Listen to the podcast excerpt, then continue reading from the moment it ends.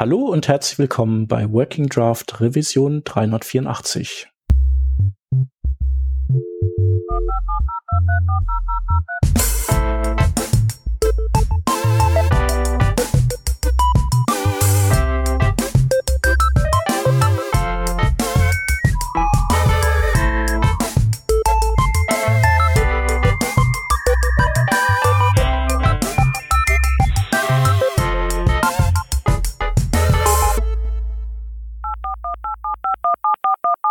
Diese Revision von Working Draft wird euch präsentiert von Avato Systems.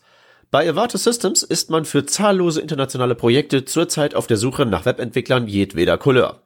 Vom Frontend-Experten in Sachen HTML und CSS bis hin zum Java-Guru ist jedermann und jede Frau gefragt. Auf euch wartet an verschiedenen Standorten ein Feuerwerk an unterschiedlichsten Aufgaben. Von nativen Apps über E-Commerce bis hin zu Cloud-Projekten für Kunden der Größenordnung DFB und BMW ist alles dabei.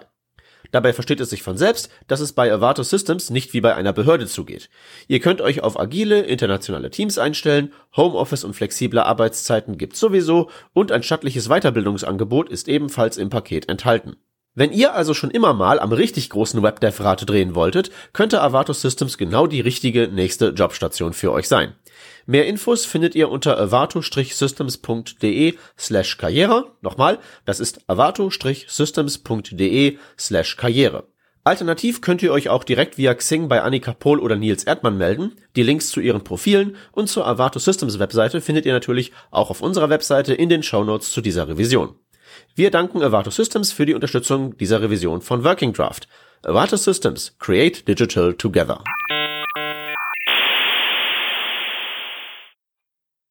Wir sind heute zu dritt. Äh, aus dem Team ist dabei der Hans. Ja, hi. Und ich bin der Shep und wir haben heute wieder einen Gast und zwar den Marc Lubkowitz. Hi. Hi, servus. Marc, du warst äh, noch überhaupt bei uns und äh, dementsprechend erzähl doch mal, wer du bist und was du machst, wo du wohnst und wie man dir Geld zukommen lassen kann. Also ich bin Marc Lubkowitz. Ich äh, bin Software Engineer und Journalist in, München. Ich arbeite dort für die MSG, ähm, Softwareberatungsunternehmen aus, aus München und ähm, Geld zukommen lassen braucht man mir nicht. Also mein Arbeitgeber bezahlt mich gut genug, dass ich da ähm, von leben kann und vollends zufrieden bin. Und ähm, ja, ich bin jetzt seit 20 Jahren in der Softwareentwicklung unterwegs und ähm, habe die letzten, naja, so zehn Jahre so primär als Journalist gearbeitet und jetzt in den letzten paar Jahren mich wieder auf Software Engineering gestürzt. Und ähm, bin jetzt ähm, Head of Center of Competence of Web Technologies bei uns bei der, bei der MSG. Ähm, verantworte also den Bereich ähm, Web Technologies und gleichzeitig auch so unser Redaktionsbüro, das wir intern in der Abteilung haben. Und, okay. Ähm, ja. Äh, auch wenn das jetzt äh, gar nicht äh, so das ist, worauf wir hinaus wollen, aber erzähl doch mal kurz, was hast du so journalismusmäßig äh, gemacht? Also ähm, ist ja an, äh, schon interessant, diese Zweigleisigkeit bei dir. Ja, das ähm, am Anfang war das ähm, ganz normal Consumer. Nein, eigentlich hat es angefangen mit der ähm, mit der tatsächlich Professional IT im Sinne von ähm, Softwareentwicklung. Also da habe ich über Softwareentwicklung geschrieben und bin dann aber irgendwie nach ein paar Jahren, nachdem es mich mehr angefixt hat, äh, zu schreiben als zu programmieren, wobei das beides ja eigentlich sehr ähnlich ist von der Art her, ähm, in die Consumer-IT gewechselt, also bei der damals bei so einem ähm, Endanwender-Magazin gelandet und habe dann da zehn Jahre, ne, acht Jahre eigentlich ähm, Endanwender-IT gemacht und dann haben wir so einen Pivot hingelegt und sind dann auf Business-IT geschwenkt. Und da mhm. kam auch so dieser Wechsel wieder zur Softwareentwicklung ähm, im Unternehmensumfeld zustande. Und dann hat hat das Magazin irgendwann auseinandergerissen und ähm, dann haben wir uns was Neues gesucht und dann bin ich eben beruflich wieder gewechselt. Also ich bin okay. da sehr ambivalent, was das angeht. Ja, cool. Aber dass das auch geht, ist ja äh, super, ne? Also. Ja, das ist, äh, das kommt immer natürlich darauf an, wo du landest und bei welchem Unternehmen du anfängst, ob die da etwas offener für sind. Aber momentan ist es in der IT ja doch sehr, sehr locker, was ähm, die Möglichkeiten für Quereinsteiger angeht. Ja. Und ähm, wenn man schon einen Software-Hintergrund hatte, dann ist es eigentlich weniger ein Problem dann auch noch. Ja, cool. Äh, hört sich echt toll an. Genau, aber wir wollten heute nicht über ähm, Journalismus sprechen, obwohl das ja auch ein interessantes Feld ist, definitiv.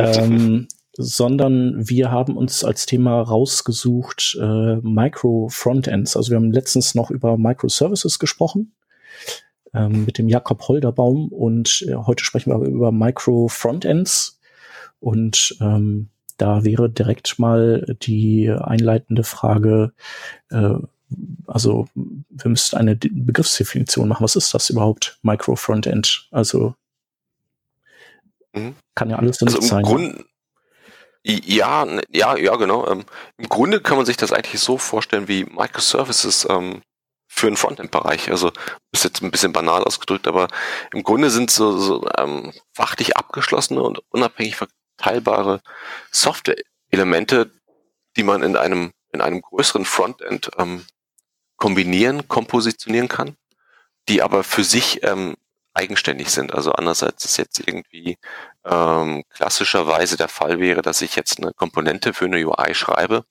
und diese Komponente stark von der UI abhängig ist, achte ich bei einem Microfrontend darauf, dass ich komplett unabhängig von dieser UI bin, ähm, also weder auf Ressourcen oder ähnliches angewiesen bin ähm, und so meine eigenen Besonderheiten mitbringe und ähm, das, was ich brauche, sozusagen selber umsetze. Also das, was Microservices also für den monolithischen Backend-Bereich sind irgendwo, ja, wo ich ähm, versuche, alles, was zusammengehört, zusammenzuhalten, versuche ich das bei Microfrontends genauso, um dadurch eine gewisse Flexibilität hinzubekommen bei der ähm, Komposition von größeren Frontends. Mhm. Also im Prinzip kann man sich das so ein bisschen vorstellen wie wie so eine, wie so ein großes Dashboard, in dem ganz viele Widgets sind und jedes dieser Widgets äh, nutzt aber nichts, was die anderen Widgets auch also mitbringen, quasi.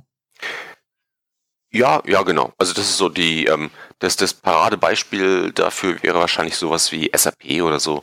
Ähm, ähm, das jetzt, also SAP Fiori, wo man jetzt diese Kachelansicht hat tatsächlich und so eigene Fachlichkeiten in diesen hinter diesen Kacheln stecken, die man dann eben aufrufen und ähm, umsetzen kann und äh, ausführen kann.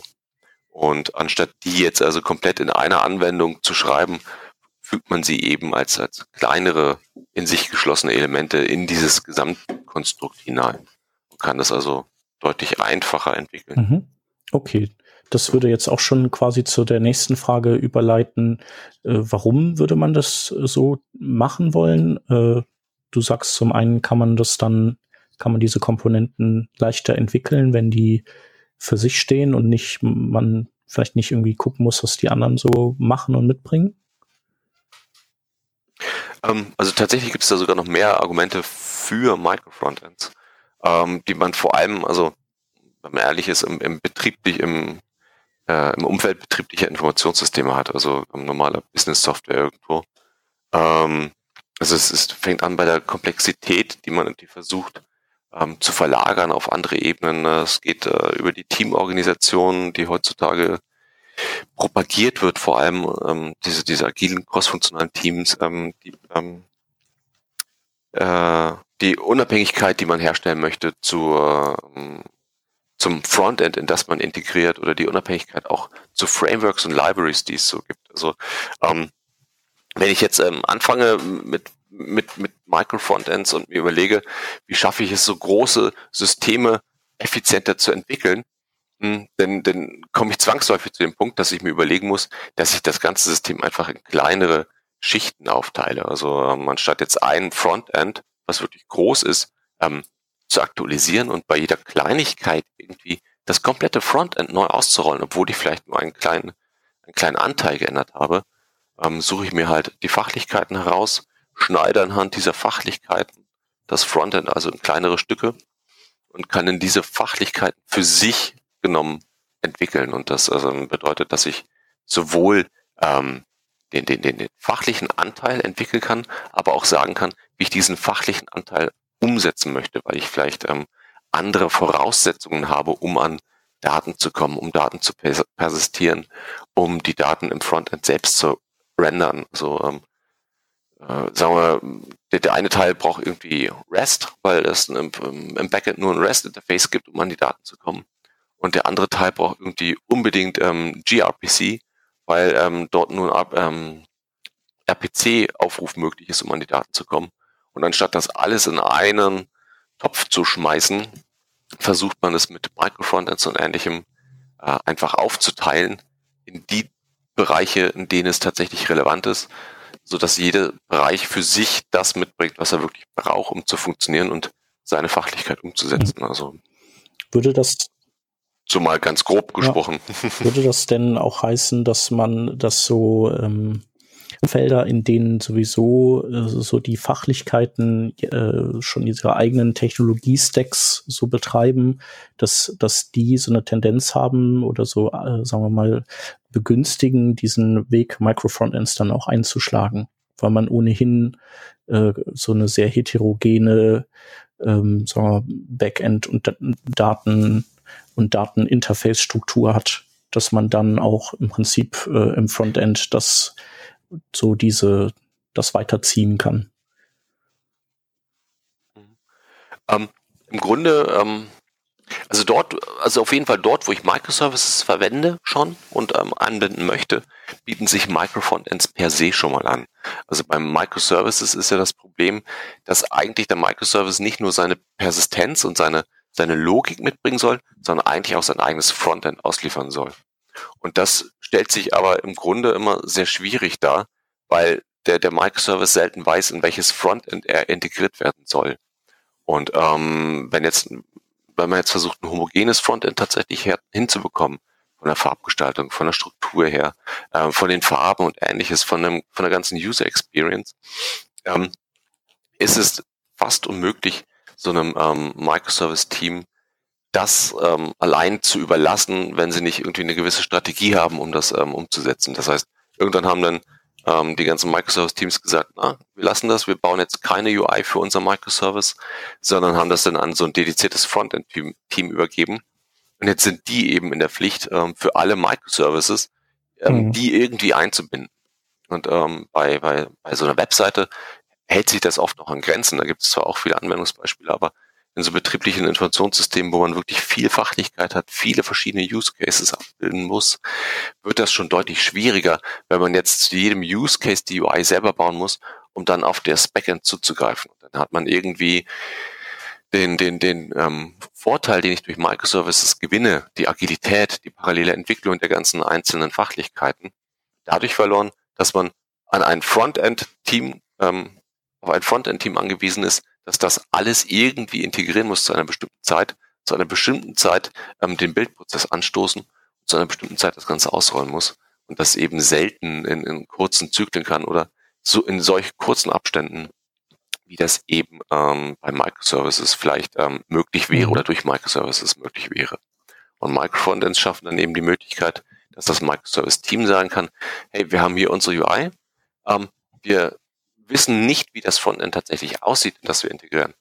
Aber wir bauen unser Frontend so, wie wir denken, dass es richtig ist und wie es funktioniert. Wir können also das ähm, Best Tool for the Job für unseren Microservice in eine UI packen und das Frontend muss eigentlich nur noch ähm, dieses ähm, Micro-Frontend hernehmen, sagen, hier bitte einbinden und fertig. Mhm. Das ist so die Idealvorstellung. Du hast jetzt gerade was ähm, genannt, was ich super interessant finde und vielleicht können wir das auch nochmal an einem Beispiel äh, mal so durchexerzieren. Du sagtest, äh, das perfekte Tool für einen Job äh, finden und dann entsprechend auch an einer Stelle so nutzen. Ähm, wenn wir jetzt mal ein Informationssystem nehmen, irgendeine Art oder keine Ahnung, sagen wir mal, ein, ein Backend eines, eines Online-Shops vielleicht, so, mhm. in dem müssen Produktdaten gepflegt werden an einer Stelle. Man muss die Benutzerdaten an einer anderen Stelle verwalten können. Man muss sehen können, welche Orders vielleicht reingekommen sind und so weiter.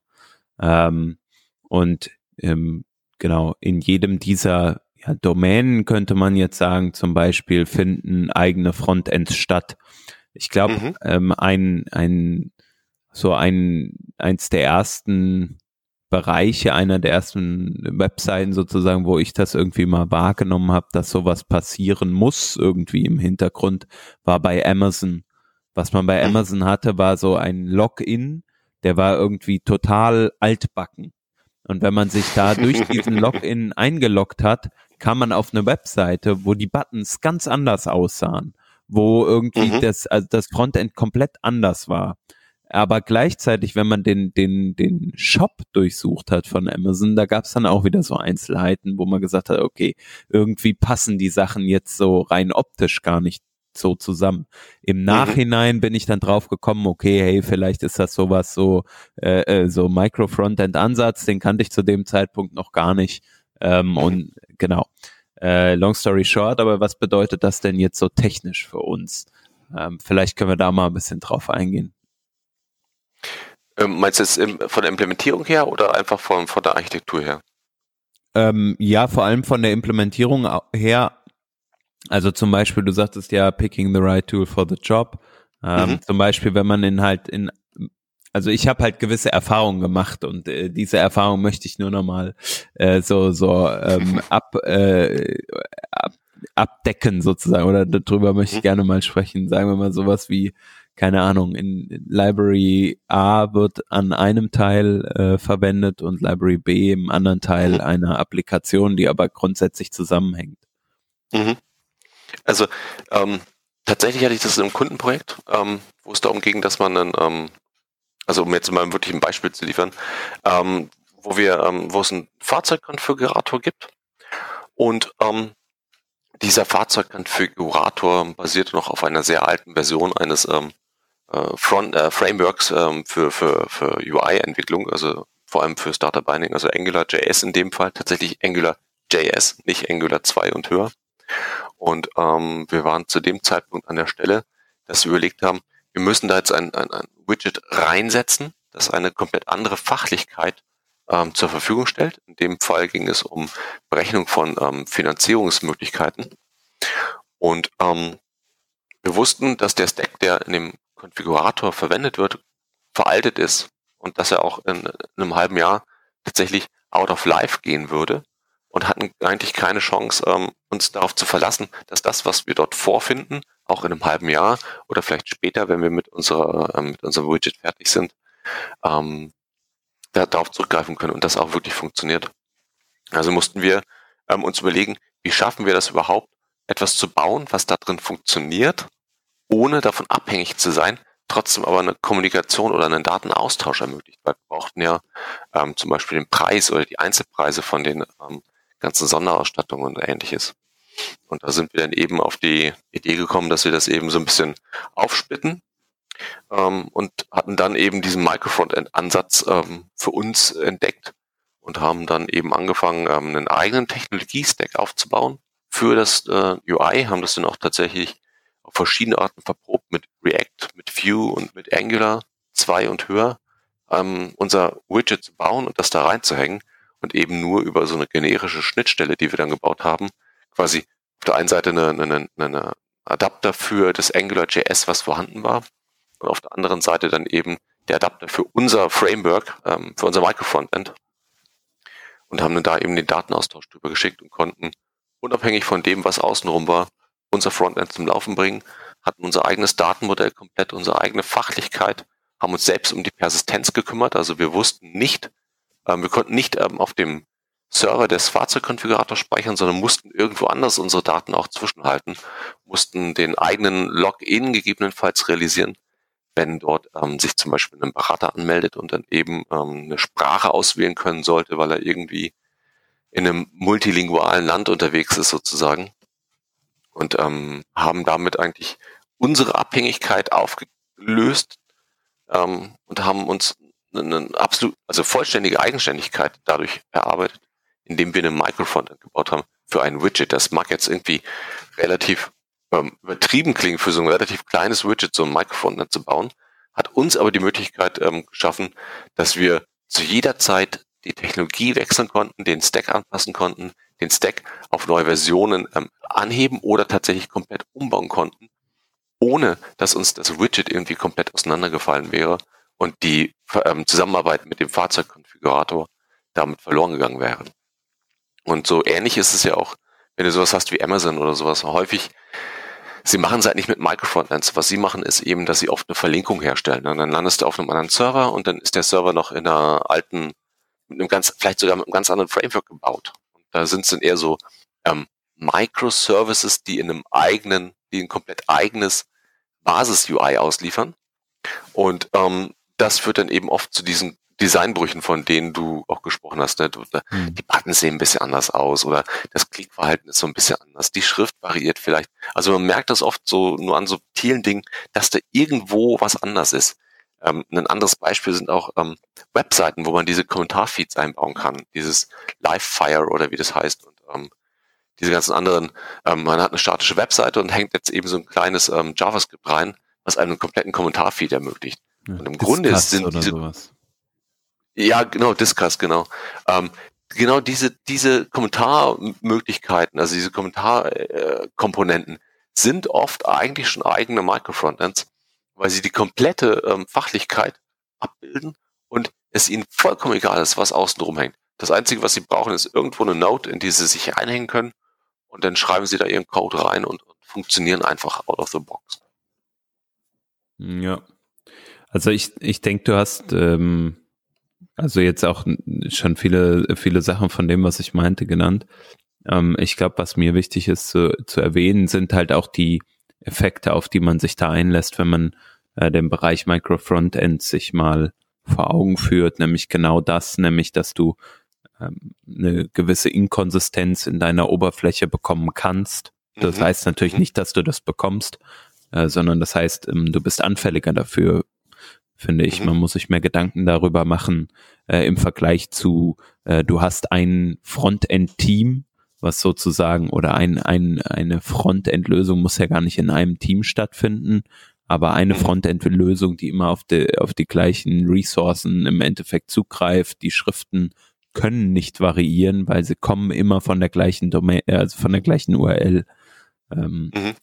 Genau. Und ähm, ja, da damit einhergehend natürlich dann auch so, so ein paar Sachen in Richtung Performance, ähm, wo ich dann auch ein paar Nachteile sehe. Ne? Da muss man dann immer so mhm. abwägen. Mhm. Ähm, ist es jetzt cool, dass ich irgendwie ähm, ja auch Dinge, ähm, die, wo ich bei so Microservices im Backend so sage, jo, das ist richtig, dass das so ist, nämlich dass mhm. jeder Service seine eigene Datenhaltung hat und ähnliches, dass ich genau äh, die gleichen Paradigmen dann auch im, im Frontend anwende, dass ich nämlich sage, hey, es ist okay, wenn jeder ähm, sozusagen Frontend-Service, jedes Micro-Frontend ähm, ja einen CSS ausliefert, was vielleicht erstmal für den Teil, in dem es funktioniert, einen Reset macht hm, mhm. von den Styles. Oder im JavaScript-Bereich Funktionalität mitschippt, die sowieso schon äh, vorhanden ist, vielleicht auch von mehreren, ähm, von mehreren ja, Bereichen einer Applikation. Das sind auf jeden Fall die, sind auf jeden Fall schon mal die eklatanten Nachteile, die man sich mit der Micro-Frontend-Architektur erkauft. Also ähm, vorweg natürlich einmal die Designbrüche, die entstehen können. Also ähm, die hast du auch, wenn man ehrlich ist, ähm, in normalen Systemen, also in größeren, normalen, größeren Systemen, ähm, dass dort vielleicht, ähm, was vor zwei Jahren noch ähm, auf eine gewisse Art gemacht wurde, ähm, äh, später nicht mehr so gemacht wird und sich dann so langsam aber sicher ähm, so Designveränderungen einschleichen. Ne? Mhm. Ne? Oder dann hat man irgendwie Farbanpassungen oder dann wird da mal der Abstand ein bisschen erhöht oder man hat einen Fehler irgendwo drin oder es wird eine neue Komponente designt, die vorher noch nicht nötig war, die jetzt aber hinzukommt. Und der neue Designer hält sich nicht an alle Prinzipien, die man vielleicht für die ursprünglichen Komponenten mal definiert hat oder die, die Prinzipien sind nicht mehr bekannt oder man hat gesagt, ja, hat man früher so gemacht, macht man heutzutage nicht mehr so. Wir gehen mal mit der Zeit und ähm, aktualisieren das alles so ein bisschen. Ne? Stichwort Micro-Moments, die jetzt so immer beliebter werden, ne? dass man also irgendwelche schicken Animationen hat, die so ganz kleinteilig sind und irgendwie nur so nettes, ach, das ist ja, das ist schick, ne? auslösen. Ähm, und ähm, mit Microfrontends passiert, kann das natürlich definitiv auch passieren. Und die Wahrscheinlichkeit ist groß, dass das passiert, wenn man nicht von vornherein dagegen steuert. Also wenn man nicht einheitliche Designprinzipien tatsächlich festlegt. Und diese, die, der, der Vorteil im, im Webbereich ist ja eigentlich, dass wir solche einheitlichen Designprinzipien relativ einfach auf beliebige Komponenten übertragen können.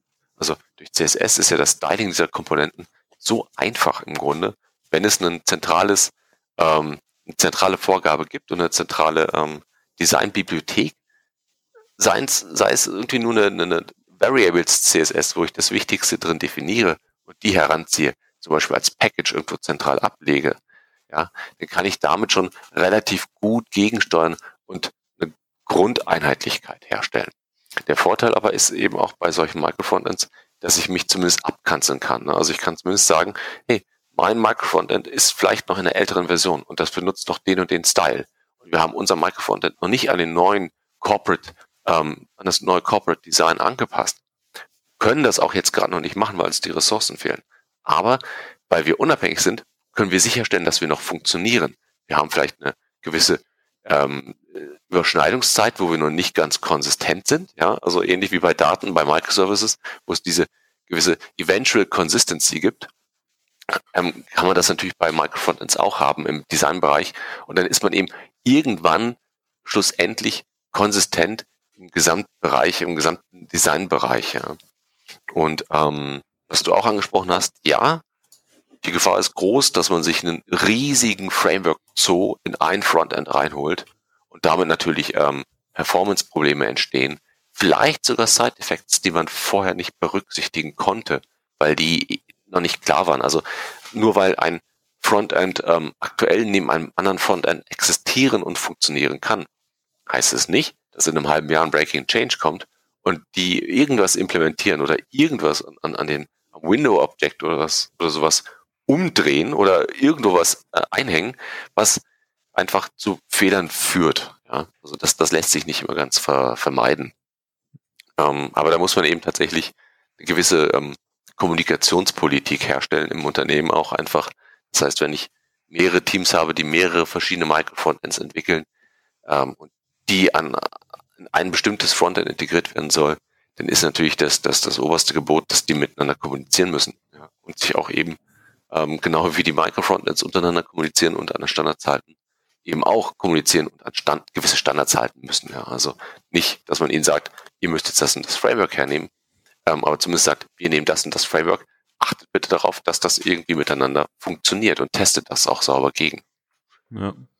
Ähm, nochmal so ein Stück weit auf den ersten Punkt von dir nochmal zurückzukommen, ähm, Design Consistency. Ähm, also die Erfahrung, die ich in einem Projekt gemacht habe, in dem man auch auf äh, Microfrontends gesetzt hat, ähm, war, dass man genau das, was du sagst, nämlich braucht.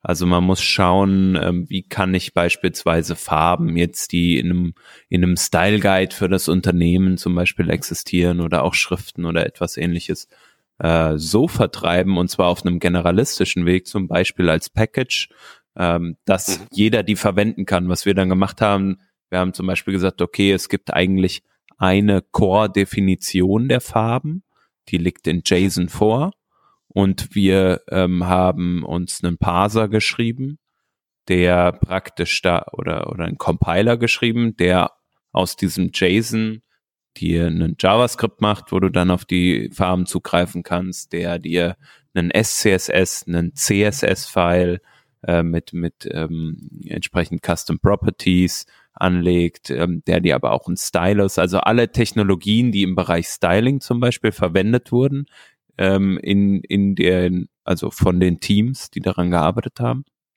haben wir dann das so kompilieren lassen, dass die einfach das Package nutzen konnten und auf diese Funktionalität zugreifen konnten.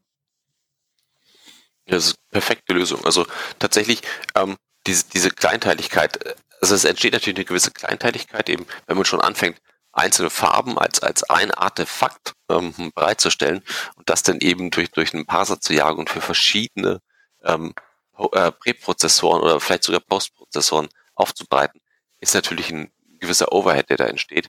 Aber der sichert mich eben dagegen ab, dass ich ähm, diese Design Consistency vielleicht breche. Ja? ja. Und das, das ist eben nicht nur bei Microfrontends interessant, sondern generell ähm, bei der Entwicklung. Ja? Also wir haben das, ähm, egal in welchem Kundenprojekt man unterwegs ist, da sind ja teilweise auch ähm, verschiedene Applikationen, die man für dasselbe Unternehmen schreibt. Und das, das eine Unternehmen hat dann eben diesen einen Style Guide Und das sind dann vielleicht nicht nur unterschiedliche Teams, die daran arbeiten, das sind vielleicht komplett andere Projektgruppen oder komplett andere Abteilungen innerhalb eines Unternehmens, das für dieses Unternehmen diese Software denn entwickelt. Ne? Und daher sind solche, also gerade solche Artefakte wie Farben, Schriften, ähm, das, das Aussehen von Komponenten, das Verhalten von Komponenten, das eben als ähm, in so einem Repository abzulegen und als Module nachladbar zu machen, das, das ist der beste Weg, den man eigentlich einschlagen kann, ja. Ja. Was ich ähm, dann in so einem Kontext immer noch zusammen äh, oder sehr, sehr interessant finde, ist, wie passiert der Kommunikation, äh, ähm, der, der Kompositionslayer. Also wie füge mhm. ich das Ganze zusammen? Ich meine, wenn ich in einer Applikation denke, dann muss es irgendwie ja eine darüber geordnete Architektur geben, die sozusagen so eine Art ja, keine Ahnung, ähm, äh, früher hätte man vielleicht sowas wie einen Frontend Enterprise Service Bus oder sowas gesagt, ja. Keine Ahnung, so. Enterprise Service Bus, ja. sehr schön. Aber fürs Frontend, ja. Ähm, mhm. Keine Ahnung, irgendwie sowas braucht man ja, der, so eine Art Delegator, da gibt es mhm. ich weiß es nicht, so ein, ein, äh, ein Stück Software, was alles delegiert und was dann weiß, auf welches Frontend ähm, ich im Endeffekt zugreifen muss, um etwas auszuliefern. Ähm, mhm. Ja, da, ich finde, das ist so, so eine zentrale Komponente, oder? Ähm, ja, das ist eigentlich eine Shell. Also, wenn man sich das, also eigentlich ist es, wir haben das ähm, in einem anderen Fall gelöst durch eine, durch eine zentrale Shell. Das ist eigentlich nicht viel mehr, als dass es ein HTML-Dokument ist, ja, das einfach einen, einen gewissen Raum zur Verfügung stellt, wo eben die Microfrontends drin integriert und ähm, zur Verfügung gestellt werden können. Und ähm, in dem Moment, wo wir auf Custom Elements ähm, gesetzt haben, also jedes Microfrontend ist ein Custom Element, ähm, konnten wir einfach sagen, an der Stelle, bitteschön, ähm, das und das Frontend einbauen und dann einfach mit einem HTML-Tag das dorthin schreiben. Ähm, per Attribute, ähm, ganz normal HTML-Attribut, haben wir dann Konfigurationsparameter übergeben. Und ähm, mit dem DOM lässt sich dann eben relativ schnell, relativ gut kommunizieren mit diesem Microfrontend und die Daten eben austauschen. Also genau das haben wir dann eben auch gemacht bei dem Fahrzeugkonfigurator. Also das Ganze wird als HTML-Element ein, also man lädt eine JavaScript-Datei nach, die registriert sich dann ähm, automatisch als, als Custom Element und da wird an einer Stelle noch dieses Custom Element eben platziert und der Rest ist ähm, Magic. also nicht ganz Magic, also ähm, einfach moderner Standard aus den Webbrowsern. Ähm, aber zumindest bis zum IE11 runter funktioniert das einwandfrei und ähm, lässt damit auch ja viel Freiraum für die Implementierung, weil ich ja eben die Arbeit mit HTML-Elementen, ähm, die funktioniert einfach und die wird auch von verschiedenen Frameworks unterstützt. Also ich kann theoretisch auch ähm, jetzt ein Vue.js oder einen Vue.js, ich weiß gar nicht mehr, wie man das richtig ausspricht, oder React hernehmen und sagen, hier, render mir dort bitte das HTML-Element rein und dieses HTML-Element ist in dem Moment ein Custom-Element, das eben ein komplett eigenes Frontend nachlädt, äh, Microfrontend nachlädt und alle Frameworks und Libraries, die dafür notwendig sind. Ne? Ja, also das heißt, die Komposition hm? ja, äh, genau. Ich wollte wollte da ähm, reinkritschen und sagen, also ich backe das total. Also genau so ähm, haben wir das in dem Projekt auch gelöst. Ich glaube, die Herausforderung ist dann, wie begegnet man dem auf der Serverseite? Also wie kriegt man es hin, da jetzt, wenn man mal abseits einer Applikation denkt, nämlich zum Beispiel in einem Online-Shop denkt, ähm, mhm. wie kriegt man das halt äh, serverseitig hin, das zu rendern? Und äh, die Lösung, die es da im Unternehmen gab, war halt eine eigene Implementierung von einer Art HTML-Parser, der mhm. dann dazu übergeht, ähm, die ganzen Sachen, ja, erstmal die einzelnen Templates aus den Micro-Frontends zu verarbeiten und da dann auch genestet, ähm, ähm, ja, wieder neue Templates einzubauen. Ich glaube, äh, Facebook hatte mal zu, vor einiger Zeit, vor viel, einigen Jahren, ähm, so eine Art Big, Big, äh, Big Pipe haben die das, glaube ich, genannt. Äh, so ein Compiler, der sozusagen auch das praktisch eine Art äh, Website aufbaut, nach, also oben ist ein Header irgendwie, das Header-Template wird vom Header-Service, ähm, das Frontend-Template wird vom Header-Service geladen ähm, und wird dann sozusagen dem Benutzer ausgeliefert. Als nächstes Stück kommt dann Content Teil 1, das kommt dann vom Service Content Teil 1 und äh, das wird dann an den, an den äh, Nutzer ausgeliefert und das, was äh, dort im Unternehmen gemacht wurde, war, man hatte sozusagen auch so eine Art Struktur, äh, die aber genau wie das DOM auch eher als Tree funktioniert. Also man konnte halt auch äh, Dinge innerhalb von sich nesten sozusagen. Mhm. Mm, und das, ja, das hatte natürlich zu einer gewissen Komplexität in dem Parsing-Algorithmus geführt. Ich weiß nicht, ob du, ob ihr da auch andere Erfahrungen schon gesammelt habt. Ähm, haben die da auf Server-Side-Rendering gesetzt oder? Ähm? Genau, genau. Komm. Okay, gut, ne, das, das haben wir nicht gemacht. Also ähm, da muss ich tatsächlich sagen, wir haben das ähm, dem kompletten Client überlassen und haben uns darauf verlassen, dass der Browser das entsprechend rendert und hatten jetzt nicht den Bedarf, unbedingt das im Backend zu rendern mhm. ähm, und dann eben als vorgerendertes, ähm, als vorgerenderten Code auszuliefern. Also ähm, das lässt sich auch tatsächlich ähm, in den Kontexten, in denen wir das machen würden, nicht sinnvoll umsetzen. Also ähm, als Beispiel zum dieser Fahrzeugkonfigurator auf den Konfigurator selbst. Also ähm, dieses Server-Side-Rendering funktioniert natürlich immer dann, wenn ich komplett äh, in der Kontrolle des gesamten darzustellenden UIs bin. Ja. ja. Ähm, wenn ich aber nur einen Teil davon ausliefere und ähm, dieser Teil auch noch abhängig ist von den Daten, die ich aus dem Frontend kriege, dann ist das mit dem Server-Side-Rendering natürlich schon schwieriger und dann ist die Frage, brauche ich dann überhaupt ein Micro-Frontend? Wenn ich die Daten vom, vom Frontend ohnehin über einen anderen Kanal an ein Backend schicke, das Backend rendert mir das alles vor und berechnet das, dann brauche ich vermutlich im, im Frontend ähm, nicht mehr als irgendwie eine Node, wo ich ähm, ein paar HTML-Schnipsel reinschubse und fertig. Also da brauche ich vielleicht gar kein Vue.js oder kein React oder kein, kein gRPC-Stub, ähm, was irgendwie mit einem Backend ähm, noch kommunizieren muss, großartig, sondern da reicht mir wahrscheinlich ein Ajax-Call und ein vorgerendertes Stückchen HTML. Hm. Je nach Komplexität dessen, was dort eingebunden werden soll, natürlich. Ja, ja, ich denke auch. Also wenn man sich mal so einen Shop wie Zalando beispielsweise vorstellt, ähm, da passiert ja auch eine Menge, wenn man da irgendwie äh, auf dem Desktop browst, ähm, die wie jetzt die Kommunikation dann mit dem Backend stattfindet, ob das jetzt keine Ahnung RESTful äh, oder oder eine REST-Schnittstelle ist oder ob man da jetzt auch keine Ahnung GraphQL am Start hat, das ist ja mal äh, ist ja mal noch unabhängig davon und das, ähm, ich mhm. denke, das ist halt auch ein großer Vorteil von dem, was dir äh, die Micro-Frontends liefern, nämlich, mhm. dass du sagen kannst, okay, Team A oder alle meine Teams verwenden aktuell REST. So, wir machen mhm. jetzt aber einen neuen, neue Landingpage, die nochmal fünf neue Module hat. Wir ziehen ein neues Team hoch und das Team entscheidet sich dafür, hey, wir brauchen zwar jetzt kein kein äh, kein äh, großartiges Framework wie jetzt ein React oder etwas ähnliches, aber wir wollen trotzdem mal mit GraphQL arbeiten. Und dann geht das Team hin und setzt sich halt den Backend-Service auf. Und weil es ein vertikal geschnittenes Team ist, haben die halt auch ihre Frontend-Entwickler, die genau dann mit dieser Schnittstelle arbeiten, an genau dieser einen Stelle.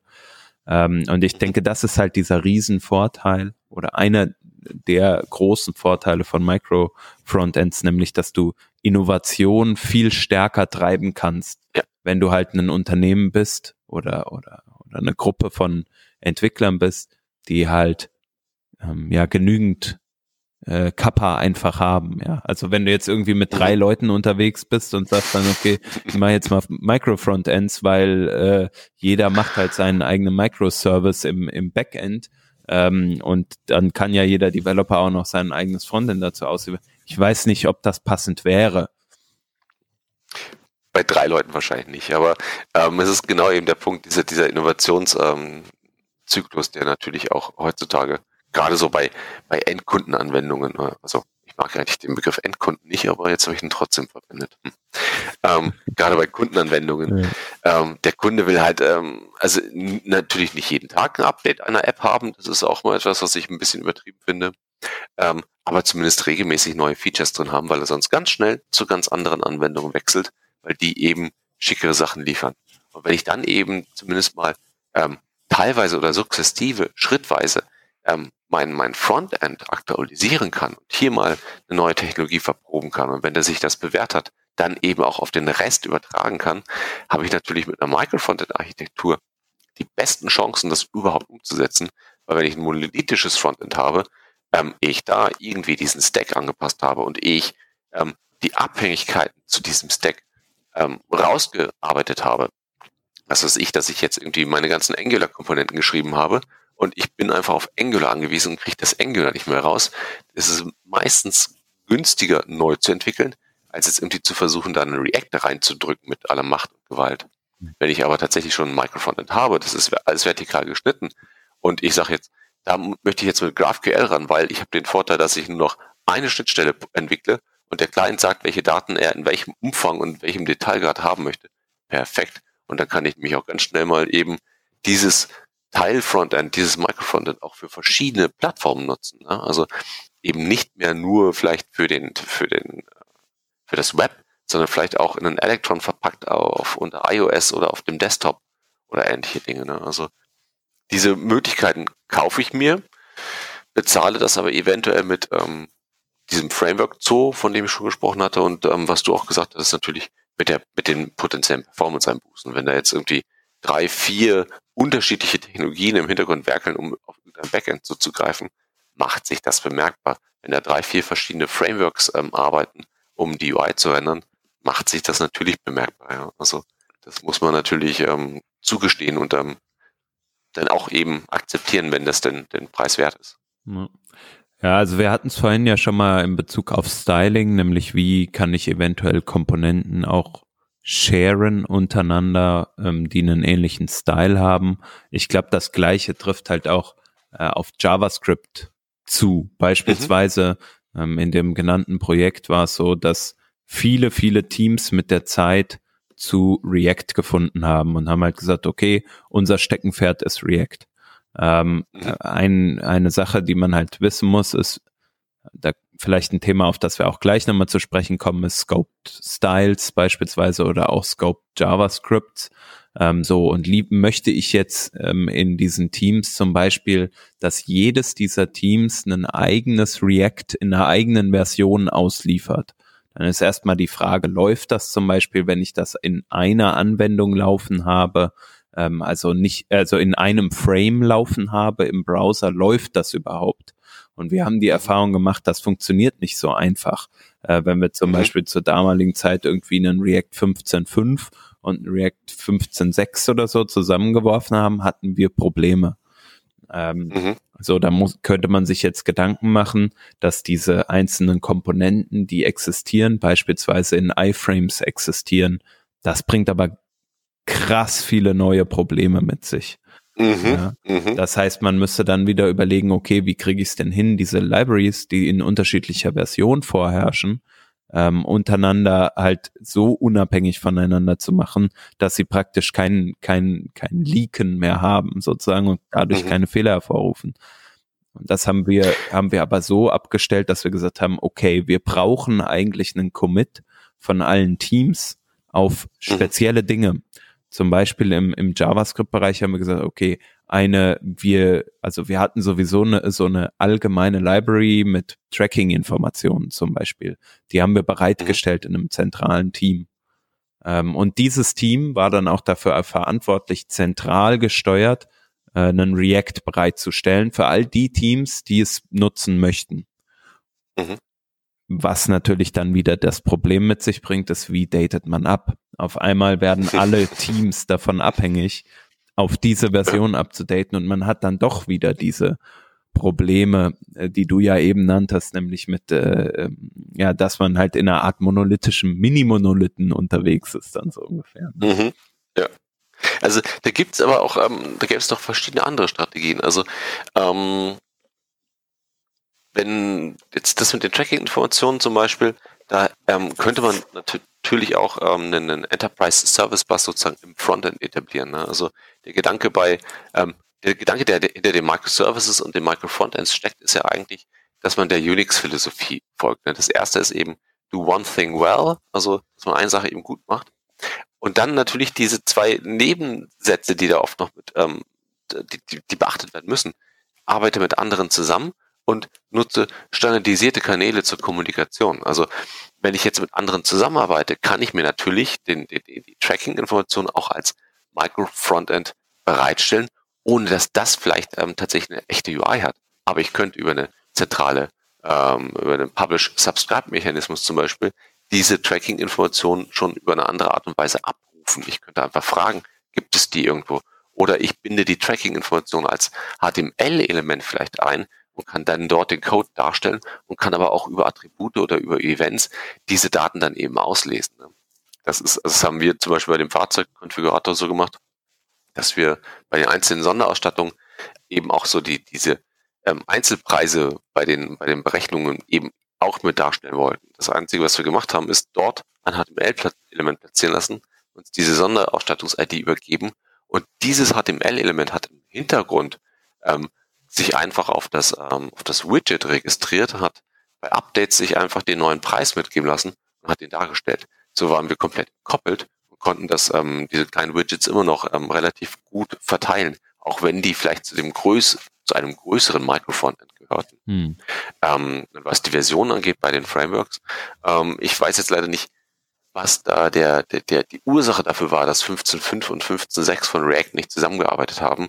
Ich weiß nur, dass React irgendeine Sauerei macht ähm, mit dem Verschmutzen des Global Scopes irgendwo und dass das manchmal zu Problemen führt. Es wäre interessant, ob das funktioniert hätte ähm, mit einem Custom Element, weil diese Custom Elements ja komplett ähm, sowohl den, den, den Skript-Teil, den Logik-Teil als auch den Style-Teil eigentlich komplett abgrenzen zu, zu, zur äußeren Umgebung. Und ob das ähm, React dort hätte ohne ähm, Side-Effects ähm, existieren können, vor allem koexistieren neben anderen Versionen. Hm. Ja, die Erfahrung, die, die, die habe ich jetzt leider nicht gemacht, deswegen kann ich das nicht sagen. Ähm, aber das ist ein guter Punkt, ne? Wenn man Custom Elements verwendet, der Vorteil davon ist auf jeden Fall mit den Scoped Styles, dass du halt irgendwie kein, kein Leaken hast von deinem mhm. CSS. Ähm, und, und JavaScript auch, wie du sagst. Ähm, das war halt in dem Kontext nicht so. Und da ähm, da habe ich jetzt auch noch, noch nicht zu Ende gedacht, wie das wäre, wenn man zum Beispiel dann verschiedene Custom Elements ineinander schachtelt. Also zum Beispiel, mhm.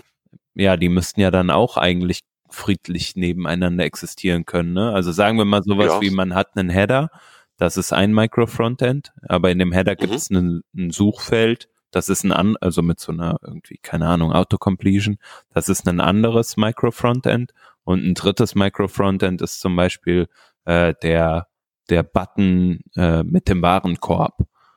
Ähm, mhm. so das heißt, der Header würde dann ein, ein Custom Element integrieren, Suche Feld und ein mhm. Custom Element integrieren, Warenkorb-Button. Mhm. Ähm, und theoretisch das Styling dieser Elemente dürfte ja, äh, beziehungsweise das Styling vom Header dürfte dann keinerlei Auswirkungen auf das von äh, auf das DOM, beziehungsweise wäre das dann Shadow DOM, nehme ich an, von den, ja, genau. äh, von den eigentlichen ähm, Elementen haben. Ne? Genau, also das ist, ähm, also für mich sind die Custom Elements auch tatsächlich das, das zentrale, die zentrale Lösung für die Microfrontends. Also mhm. ich würde bei Microfrontends ähm, tunlichst davon abraten, das nicht über einen zumindest gescopten Bereich, also ähm, einen Local Scope Bereich zu machen, weil das ähm, tatsächlich sonst ähm, schwierig wird.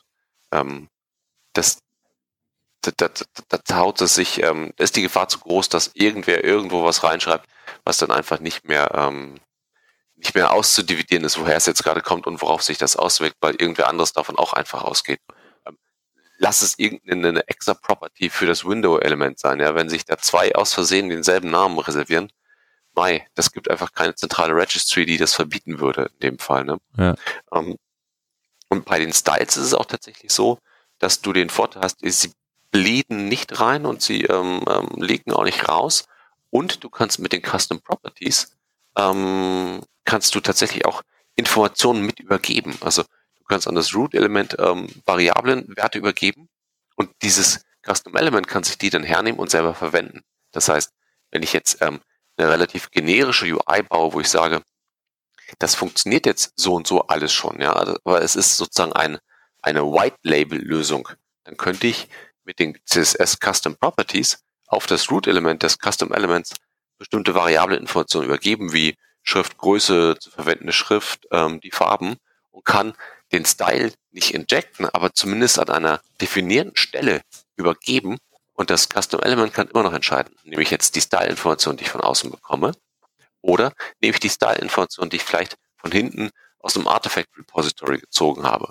Oder habe ich vielleicht sogar einen Service Worker laufen, der ohnehin schon bestimmte Ressourcen ähm, ähm, als, als Proxy abfängt und verteilt und nutze ich einfach bestimmte klare URLs und rufe mir zur Laufzeit bestimmte weitere Microfrontends oder andere Ressourcen nach, die dann eben über diesen Weg von mehreren Microfrontends parallel genutzt werden können.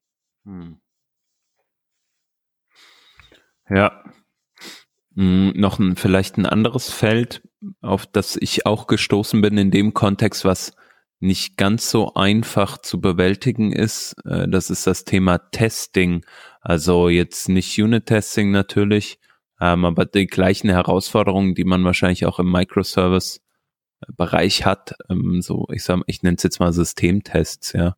Wie schaffe ich mhm. es, es zu garantieren, dass ja, okay, hier, it runs on my machine, äh, nicht dann gilt für in meiner, in meinem Micro-Frontend funktioniert's, ja, okay, aber mhm. integriert funktioniert es halt nicht.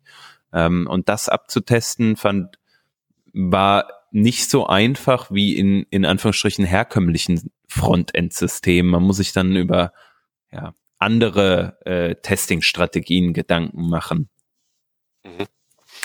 Mhm. Kommt natürlich drauf an, ähm, ich, ich weiß jetzt nicht, welche Anforderungen da bei euch bei dem Test waren, aber ähm, es kommt halt immer ganz drauf an, wie ich teste und wie die Schnittstelle definiert ist. Ne? Also ähm, wenn ich jetzt mein, mein Custom Element, also mein, mein Microfrontend als gewisse, ähm, sagen wir, Blackbox betrachte, dann habe ich natürlich nur meine Schnittstelle, über die ich Daten reingebe und über die ich Daten rausbekomme.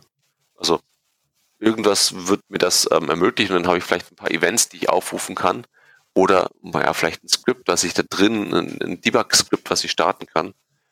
Ähm, da, das ist natürlich, ähm, wenn ich die gesamte UI eigentlich, wenn der Shadow DOM offen ist, dann lässt, also zumindest für die Testzwecke öffnen, geöffnet ist, lässt sich zumindest auch auf die darin verfügbaren Elemente klicken und die ausführen. Also ja, also was ich besonders ja schwierig fand, war so dieses Ende zu Ende testen. Ne? Mhm. Also zu sagen, zum Beispiel, ich weiß nicht, Online-Shop wieder, ne, du hast irgendwie eine äh, Produktliste. Auf der Produktliste hast du irgendwelche Buttons, mit denen du Sachen in den Warenkorb legen kannst und du ähm, und ähm, technisch ist es so aufgebaut, du hast äh, deine äh, Produktliste, die liegt in einem, das ist ein Micro-Frontend und das wiederum integriert dann diesen Button, den in den. Warenkorb-Button so ungefähr. Dann klickst du auf diese Buttons äh, drauf ähm, mhm.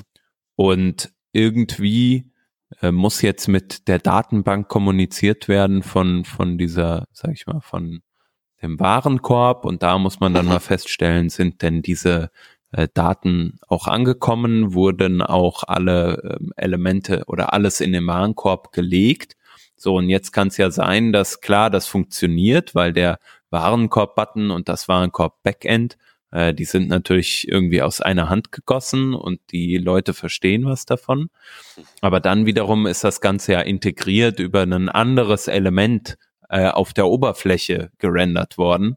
Mhm. Ähm, und vielleicht ist da halt irgendwie was schiefgegangen und ähm, keine Ahnung, ja, das, das Thema erledigt sich dann teilweise vielleicht, äh, wenn man genau schaut, wie kriegt man es hin, die Styles voneinander zu trennen. Das, was du, äh, mhm. beziehungsweise das, das, das Scoping auch im JavaScript richtig zu machen. Mhm. Ich weiß nicht, also ähm, würde die Herangehensweise mit den Custom Elements, wenn man es hinbekommt, zum Beispiel das serverseitig zu rendern, hätte, würde man, ich überlege gerade laut einfach nur so, würde es dann funktionieren ja. und würde man es dann hinbekommen, wenn man das serverseitig rendert, dass halt kein Leaken beziehungsweise Bleeden ähm, der Informationen äh, einer Komponente in die andere äh, passiert. Das frage ich mich. Also ich glaube schon. Also ähm, es, es kommt natürlich immer darauf an, wie man die, die Custom Elements ähm, entwickelt. Mhm. Also verstoßen lässt sich immer gegen irgendwelche Mechanismen, die normalerweise einen Schutz darstellen, ähm, weil ich ja natürlich mh, hm, nicht verhindern kann, dass in dem Custom Element Code läuft, der auf den DOM geht und den DOM manipuliert. Ja, das, das, ja. das, das kann ich so nicht wegkapseln. Also da, da, da diese Fehlerquelle besteht immer und das ist ja auch die, die große Fehlerquelle, die wir überhaupt haben in, im, im Web, dass ich einfach irgendwas machen kann ähm, und dann häufig auch tatsächlich irgendwas gemacht wird und dann irgendwelche Querschläge und dann greift das Element darauf zu und da werden Daten ausgetauscht und dann wird da was umgeschrieben und ähm, das ist natürlich immer so eine gewisse ähm, äh, ja, Sauerei, die da entsteht, so, so dieser, dieses Matschspielen irgendwo, ne? Also alles nass machen und dann mal gucken, was passiert und auch ist ja toll. Ähm, wenn man das natürlich, also wenn man es jetzt im Backend laufen lässt mit einem Puppeteer und da irgendwie einen Test durchlaufen lässt, ähm, per Jest, also ich meine eigentlich, ja. dass das funktionieren müsste, ja. ja. Ich kann es aber tatsächlich nicht sagen. Ich kann es jetzt gerade nicht sagen. Also die Tests waren bei uns tatsächlich, dass wir haben getestet, ob das Widget funktioniert an sich. Ähm, wir haben getestet, ob der Datenaustausch funktioniert. Aber diesen ähm, richtigen Test mit dem Fahrzeugkonfigurator konnten wir insofern nicht machen, weil dieser Fahrzeugkonfigurator für uns eine gewisse Blackbox war, auch wenn wir uns da drin integriert haben. Hm. Ähm, wir haben nur eine, eine, eine Schnittstelle gehabt, über die wir Daten bekommen haben. Also wir wurden explizit aufgerufen mit den geänderten Daten und haben dann ähm, uns an diese Daten, an diesen Daten orientiert und haben dann eben was dargestellt. Aber tatsächlich so eine Rückwärtskommunikation fand dann auch nicht statt, sodass wir da eigentlich keine Probleme hatten. Ja, ist nochmal interessantes Thema auf jeden Fall. Also ich bin definitiv. Also ich finde, es gibt so krass viele Vorteile bei diesen Micro-Frontends, gerade in großen Teams. Ja. Und ich meine, man sieht das ja auch. Ich ich habe ja vorhin mal irgendwie Facebooks äh, Beispiel kurz genannt. Ähm, aber es, keine Ahnung, ich glaube, Spotify arbeitet nach dem gleichen Prinzip. Bei, bei Zalando zum Beispiel, die haben auch Open Source Software in dem Bereich. Ähm, ich komme gerade leider nicht ähm, auf den Namen davon, äh, aber die haben da auf jeden Fall irgendwie was draußen. Und ich glaube, die haben auch recht, also in Deutschland so als eine der ersten beschrieben, was dieses Micro-Frontend-Ding denn überhaupt ist. Mhm. Ähm, und dass sie das halt einsetzen. Ähm, und also es gibt halt viele große Firmen vor allem, die in dem Kontext unterwegs sind. Und mhm. ich war anfangs total skeptisch und bin auch immer noch, was so dieses Thema Styling und Konsistenz im Frontend anbelangt, das, das ist ein super Pain und ich habe das Gefühl, das wird in bei den meisten total halt irgendwie so äh, vergessen also, mhm. weil man halt irgendwie mit dem, dem, ja, ja, ist ja eh alles Backend, Backend, Backend hier, Backend da und alles mhm. ist so komplex im Backend. Und das Frontend mhm. ist ja gar nicht so krass komplex, auch wenn natürlich die Leute das heutzutage begreifen, dass da auch Leute sitzen, die programmieren können müssen, so. Aber mhm.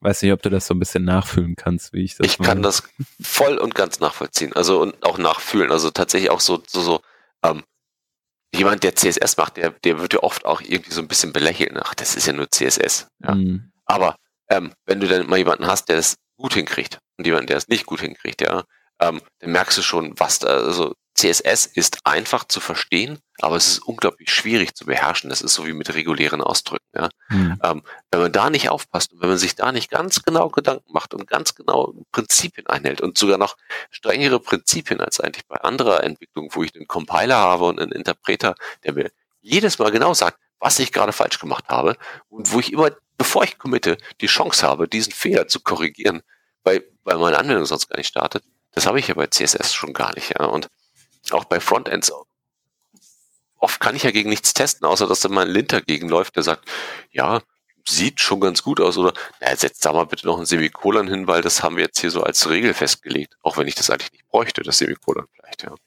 Also ähm, ich finde, die Backend-Entwickler haben es da äh, in manchen Fällen schon ähm, bequemer, wenn auch nicht unbedingt einfacher. Also hm ich versuche immer diese Trennung zwischen Frontend und Backend-Entwicklern so ein bisschen aufzuheben, weil für mich sind das eigentlich alles Entwickler.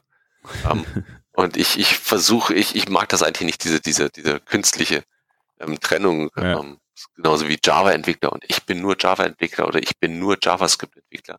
Hm. Na, eigentlich seid ihr beide Entwicklerpunkt. Also ihr verwendet nur ein anderes Tool für eure Entwicklung, aber im Grunde macht ihr beide genau das gleiche, ja. Also hm.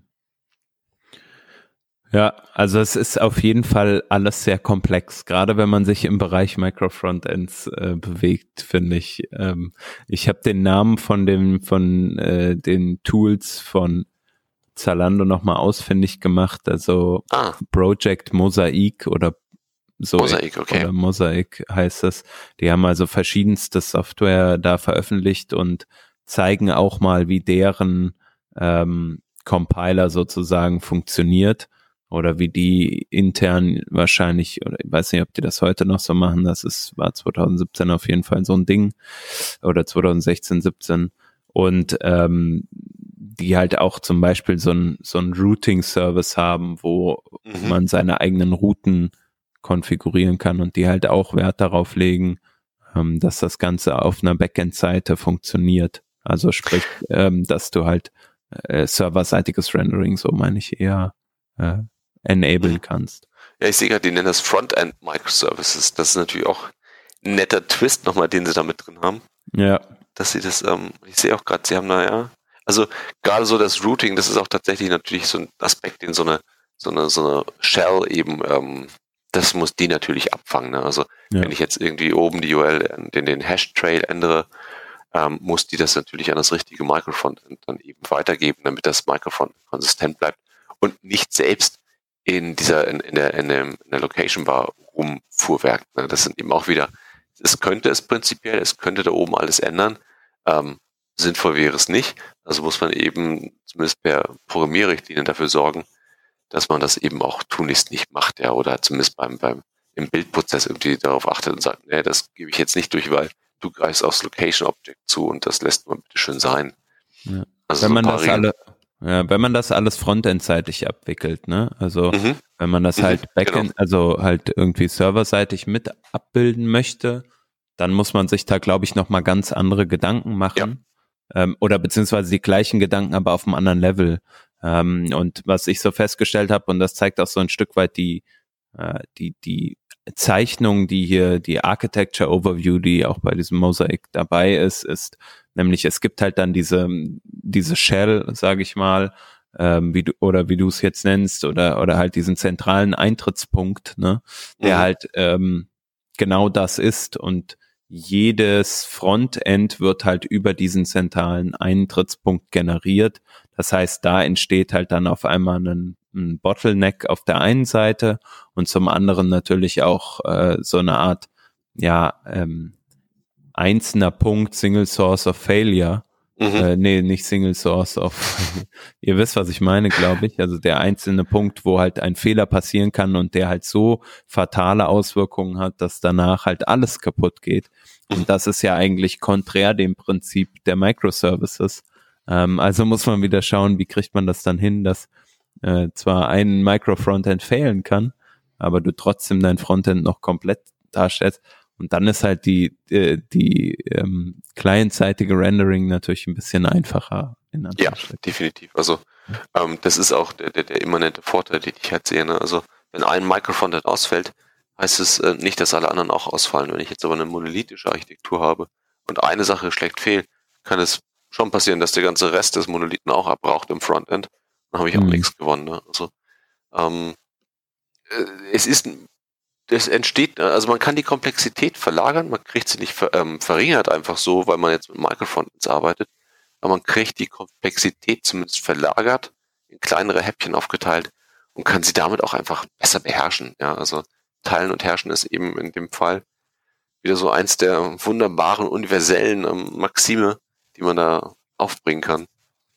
Ähm, und gerade eben so ein Skipper, wie sie es hier bei, bei, bei Mosaik nennen, ist natürlich einfacher, nur diesen Skipper zu, ähm, zu, zu lösen und zu debuggen und den Fehler rauszufinden, als wenn ich jetzt den gesamten Monolithen durch, ähm, durch den gesamten Monolithen durchsteigen muss und schauen muss, mhm. wo ist denn jetzt dieser blöde Fehler tatsächlich ähm, aufgelaufen und warum schlägt das da jetzt quer? Mhm. Aber es sieht ganz nett aus mit dem Skipper, den sie hier haben und dem Innkeeper, dem Walross daneben. Also Das ja. ist ein schönes Architekturbild. Also habe ich noch nicht so gesehen, ein Architekturbild. Das ist sehr schön. Wir werden es auf jeden Fall mal verlinken und mhm. dann ähm, genau kann man es auf jeden Fall auch sich mal anschauen und mal die Ideen da nochmal rausnehmen. Ja. Mhm. Jo. Ja, cool. Genau. Jo. Zwei dumme, ein Gedanke. Ich wollte gerade sagen, ähm, ich, ich glaube, das, das war sehr umfassend, oder? Ähm, also wahrscheinlich hoffe, kann man noch also tiefer gehen. tiefer kann man ja immer gehen, aber so äh, auf jeden Fall die, die Idee und äh, die, wie man rangeht und was auch so an äh, Fallstricken dann wiederum so ist es ja immer, man kommt ja doch ein Stück weit immer vom Regen in die Traufe, ne? Also wird bestimmte Probleme los und hat neue. Ja. Genau. Ähm, das ist auf jeden Fall klar geworden.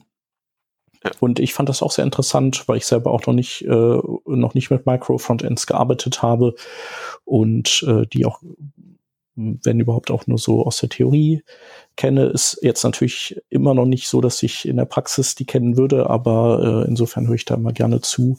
Ähm, ja, mal sehen, wann ich einem Projekt lande, wo, wo man diesen Weg einschlägt. Also ich kann es nur empfehlen. Es macht, also einerseits macht es tatsächlich Spaß, weil man sich ein bisschen austoben kann, ne, in dem Micro-Frontend-Team, in dem man gerade steckt. Ja. Und ähm, andererseits merkt man auch tatsächlich, was da möglich ist, wenn man das eben so ein bisschen mal neu denkt und ein bisschen anders angeht, diese ganze Entwicklung. Und allein schon, ähm, ob man jetzt bottom-up kommt, also von der technischen Seite her und sagt, ich brauche jetzt dem, das Micro-Frontend, weil ich eben die technische Anforderung habe. Oder ich brauche jetzt das Micro-Frontend, weil ich die fachliche Anforderung habe. Also wenn man jetzt an solche so, so ein, ich meine, also mein Lieblingsbeispiel ist so ein E-Mail-Client, den ich mir ganz gerne mal hernehme, um, um zu sagen, das ist die beste Möglichkeit, so ein Micro-Frontend mal komplett zu verproben, weil ich in einem relativ überschaubaren Rahmen unglaublich viele Domänen habe, die ich abdecken muss, wie Kontaktverwaltung, ähm, das Schreiben und äh, Lesen von E-Mails, ähm, die, die, die, die äh, Terminverwaltung, die man oft drin hat, die Aufgabenverwaltung, die Dateiverwaltung, die man vielleicht mit OneDrive anbinden will oder sowas. Ähm, da da, also wenn man das mal irgendwie so ein E-Mail-Client mal geschrieben hat, äh, auf Web-Technologie basierend, ich habe das mal gemacht, ähm, das ist ziemlich anstrengend. Mit Microfrontends wäre das damals deutlich einfacher gewesen. Also hm. hätten wir uns nicht ja. so einen abgebrochen. Ja, macht Sinn. Klingt auf jeden Fall äh, total schlüssig. Ja, äh, auf jeden Fall äh, vielen, vielen Dank dafür. Und, ja, vielen ähm, Dank, dass ich da sein konnte. Durfte. Ja, gerne, gerne. Wir mussten ja einmal verschieben, wir wollten ja schon früher. Ja, ich bin auch froh, dass das, ich danke euch da echt nochmal ähm, ganz explizit an dieser Stelle, dass das geklappt hat, so kurzfristig auch das zu verschieben. Also ich bin, ja. bin erstaunt, wie flexibel ihr auf sowas reagieren könnt. Also vielen Dank nochmal. Respekt. Ja, kein Thema. Äh, also äh, ist, ist jetzt kein, also war jetzt keine äh, große Leistung für uns, würde ich sagen. Ähm, nö, also wir nehmen ja einmal die Woche auf, ne? Dann machen wir es halt einfach ein andermal. Ihr habt da einfach die Übung drin, ne? das ist für euch. Genau. Nee, nee. Passt schon. Genau, und ähm, was ich vielleicht noch äh, äh, loswerden will, ist, ähm, es gibt ja bestimmt äh, Zuhörer, die da auch Erfahrungen gesammelt haben oder vielleicht noch Fragen äh, sich ergeben haben, die, die wir jetzt irgendwie nicht berührt haben dann äh, in dem Fall bitte gerne ähm, auf uns zukommen, wie üblich, äh, wahlweise per Kommentar oder auch äh, gerne ähm, uns oder den, äh, den Mark anschreiben auf Twitter. Ach ja, genau, das, das habe ich gar nicht gesagt am Anfang. Ne? Mark Lubkowitz bei Twitter und ähm, ansonsten microfrontends.de, da habe ich mal ähm, meine, habe ich mal ein paar Slides noch bereitgestellt gehabt ähm, von einem Vortrag zu dem Thema, das ich mal gemacht habe. Da wollte ich jetzt aber demnächst noch ähm, größere Versatzstücke textueller Art ähm, bereitstellen, dass man das sich mal besser mehr reinlesen kann, anstatt nur durch irgendwelche Bilder und Slides durchzuklicken. Also vielleicht schaffe okay. ich es bis zur Veröffentlichung des Podcasts. Ich bin mal gespannt. Eventual Consistency. Ja, wunderbar.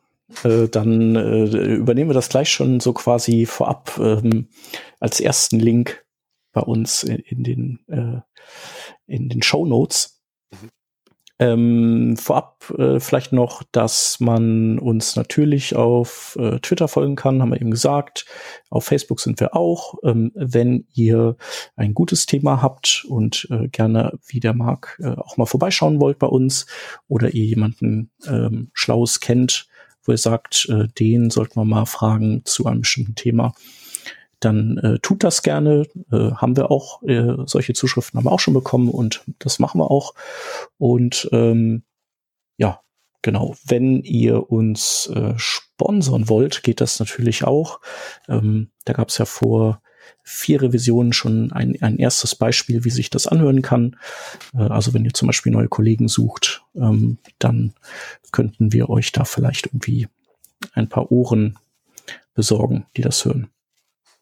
Und jetzt äh, auf zu den Links. Ähm, der erste, den haben wir eben schon genannt, microfrontends.de.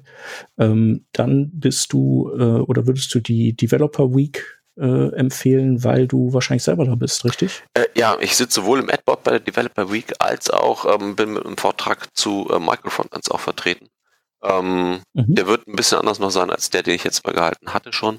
Also von daher wird es auch neuen Input geben und die ist ähm, im Juni, Ende Juni in Nürnberg.